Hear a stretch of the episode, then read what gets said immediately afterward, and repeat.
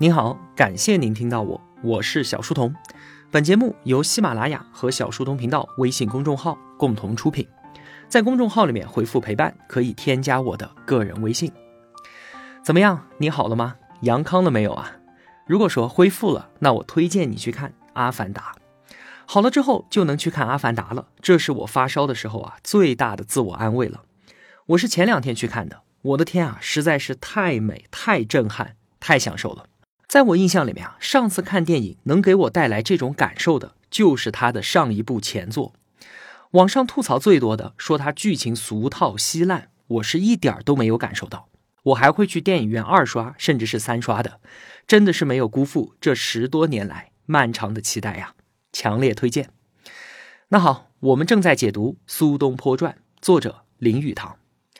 上期节目我们聊到呢。一零六九年，雄心万丈的年轻皇帝宋神宗和财经大师王安石一起启动了中国历史上最后一次全方位经济变革。王安石颁布了大大小小数十条法令，涵盖了国民经济的方方面面。新法一出呢，像是司马光、欧阳修、韩琦这些朝中重臣啊，对变法颇有意见。而宋神宗呢，他是坚定的推行变法的，不换思想就换人。贤德的仁宗皇帝亲手提拔培养留作领导国政的那一批儒臣，几乎全部都被外放的外放，隐退的隐退。王安石不得不启用大量的新人来推进变法，结果呢，一大批见风使舵、钻营投机的宵小之辈，趁机扶摇直上，进入到了权力中枢。变法前几年啊，是由王安石操刀的，一开始确实让国库迅速的充盈了起来。但是时间一长呢，就背离了当初制度设计的初衷了。官员层层加码，搞得民不聊生，来自皇帝的信任也逐渐开始动摇。再加上小人的陷害，王安石被两次罢相，黯然退场。之后呢，是由宋神宗亲自主持变法，前前后后搞了十七年，大宋王朝的经济遭到毁灭性的打击。一零八五年，宋神宗驾崩，变法偃旗息鼓。但是啊，整个朝堂之上，尽是借着改革东风上位的一众宵小。因为是否支持变法而产生分歧的新旧两党，由一开始的政见不合，逐渐变成权力之争，最后呢，演化成了你死我活的党争。在之后的宋哲宗和宋徽宗年间，新旧两党是轮流上位，你方唱罢我登场，整个政坛就变成了双方争斗的竞技场。所以说啊，王安石变法之所以流毒不尽，不是他对于国民经济造成的影响有多么的严重，而是他所引发的残酷的党争。新旧两党啊，已经完全符号化了，不再有什么变革方针，也不讲是非对错，只有你死我活的站队和争斗，致使整个王朝的官僚体系彻底的堕落失效了。王安石啊，确实是一个令人扼腕叹息的改革家，一个道德高尚、毫无私心、一心变法只为国富兵强的人，却勤勤恳恳、日以继夜的把国家引向了灭亡。那我们的节目回到苏轼身上，一零六八年啊，苏轼守丧期满，返回京都，朝堂之上呢，变法举措纷纷出笼，如火如荼，新旧两派唇枪舌剑，怒目相向。而苏轼呢，他选择站在了反对派旧党这一边。一来呢，是因为苏轼他和一大批反对变法的元老重臣关系都很密切，所以他们的态度啊，在很大程度上就影响了苏轼。二来呢，苏轼他自己啊，也觉得王安石变法过于激进了，直接动摇了国家制度的根基。他所期望的是循序渐进的改良，而不是这样疾风骤雨式的变革。苏轼刚刚回去的时候啊，宋神宗是非常欣赏他的，曾经当面询问他对于变法的意见，有什么你尽管放心大胆的说，朕是不会怪罪你的。苏轼呢也直言不讳说：“陛下你啊英明神武，天纵英才，勤奋果敢，但是呢您太急于求成了，进人太锐，就是提拔官员的速度太快，耳根子太软，听言太广。”宋神宗啊，对于苏轼提的这三点意见非常的重视，表明说自己一定会好好考虑的。以后呢，你也要多多的为朕提提意见。苏轼啊，也真是不辜负宋神宗的嘱托，之后就多次上书批评变法，但是都没有得到回信。于是啊，苏轼就上了一道言辞非常激烈的奏折，他直接警告皇帝说：“如今的变法举措啊，就好比是医生在患者身上使用毒药，用人性命的生死来检验药效。如果说再这样一意孤行，终究要让国家灭亡啊！”这么一说，让王安石非常的生气，也让宋神宗对于苏轼有点不顺眼了。这个时候啊，御史台向皇帝告状说，苏轼当年运送老父亲的灵柩回老家的时候，利用官船贩运私盐和瓷器。本来这种事情啊，如果皇帝对于臣下是信任的，那置之不理就完了。可是宋神宗立刻下令严查，把当年跟苏轼一行的船工家丁全部抓来问了个遍，最后什么都没查出来。这明显就是子虚乌有的栽赃陷害。传言啊，是王安石所指使的。这件事就激怒了司马光，他跑去找宋神宗帮苏轼说话，但是宋神宗却说啊，苏轼这个人确实有才华，但是也并非道德品质完美的君子，你呀对他还是不够了解。从这件事情我们可以看出来，宋神宗对于苏轼已经相当的不爽了，皇帝的态度肯定让苏轼不寒而栗。他自己也清楚，如果我继续留在京城这个政治漩涡当中啊，早晚会引火烧身的。于是呢，他就主动祈求外放。一零七一年，三十五岁的苏轼被任命为杭州通判。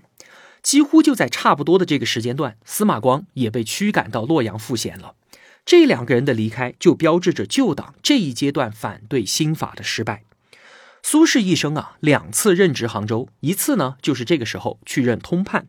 第二次是十八年之后任知州，地方的一把手啊，在汉代的时候叫太守，在唐代叫刺史，在宋代叫知州，到了明代呢，把州改成了府，所以叫做知府，而我们今天呢，就叫做市长。通判是宋朝为了防止知州大权独揽而设置的，比知州的级别要低一级，但是呢，对于知州起到监督的作用，所以也叫做监州。这次苏轼外放杭州，固然是为了躲避是非，但也是他第一次担任地方大员，对于他的政治才能啊，肯定是一次实打实的考验。按照宋朝三年一调任的官员制度，之后呢，他又去到密州和徐州担任知州，前前后后啊，加起来有八年的时间主政一方。那苏轼他到底有没有治世之能呢？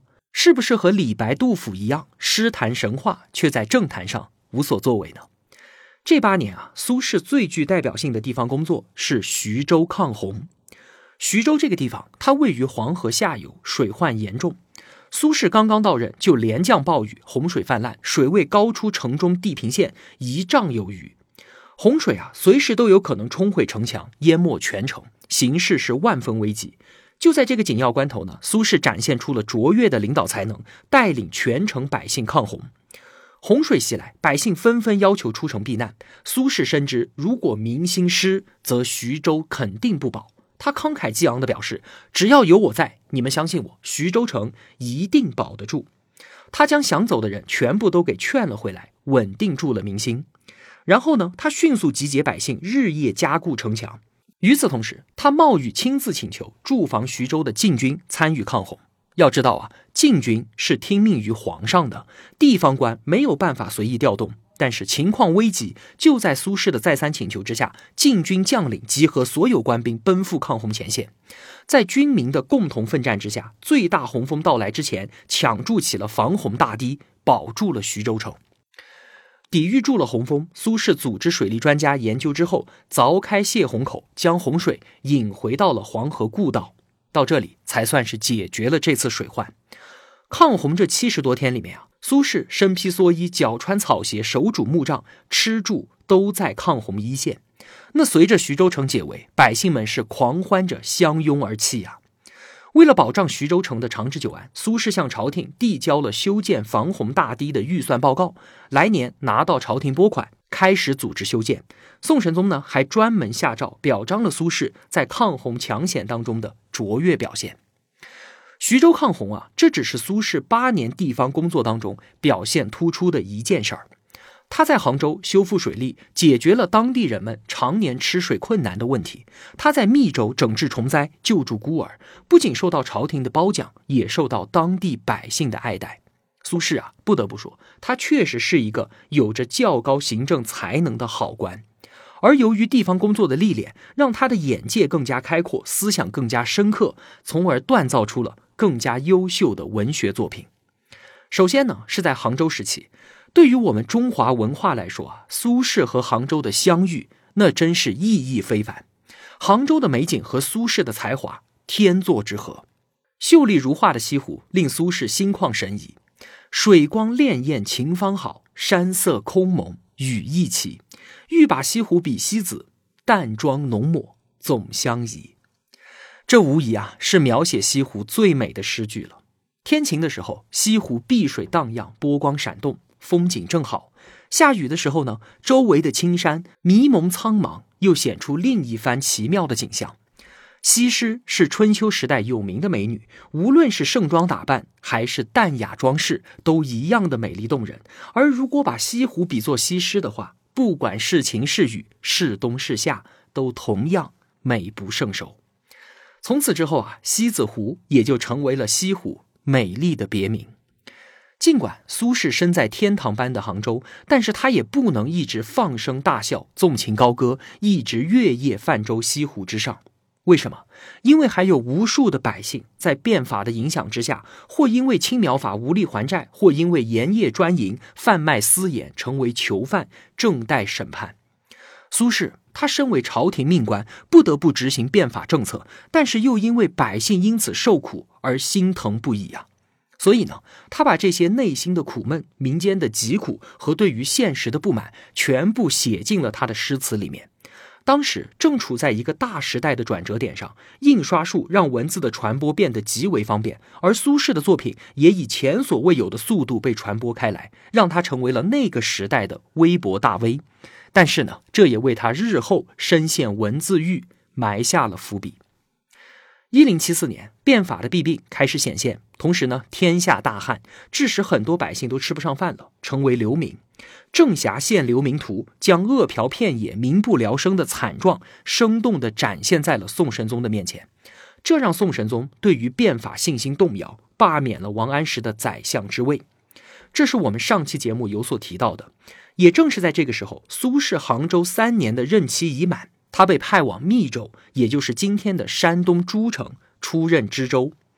这是苏轼第一次作为地方一把手主政一方，身份和心境都不一样了。他的满腔豪迈，在《江城子·密州出猎》那首词里面啊，表现的是淋漓尽致。老夫聊发少年狂，左牵黄，右擎苍，锦帽貂裘，千骑卷平冈。为报倾城随太守。亲射虎，看孙郎，酒酣胸胆尚开张，鬓微霜又何妨？持节云中，何日遣冯唐？会挽雕弓如满月，西北望，射天狼。这首词啊，横空出世，把中国词历来香艳柔美的女儿情，变换成了报国立功、刚强壮武的英雄气。从此之后啊，词才有了婉约和豪放的划分。我们之前在上学的时候啊，课本上说苏轼是豪放派词人。作词这件事儿啊，本来是文人他们在一起喝酒娱乐，填词之后呢，拿给歌女唱的。比方说李煜的“雕栏玉砌应犹在，只是朱颜改。问君能有几多愁？恰似一江春水向东流。”那为什么一个大男人会说自己是朱颜改呢？再比方说欧阳修，“泪眼问花花不语。”乱红飞过秋千去，当世大儒啊，为什么会有这种娇柔的腔调呢？就是因为啊，他们是在模仿一个歌女的口吻在写作，这是词作为一个创作载体的基本要求。而苏轼的“会挽雕弓如满月，西北望，射天狼。老夫聊发少年狂，大江东去，浪淘尽，千古风流人物”，这些词，你让一个歌女怎么唱呢？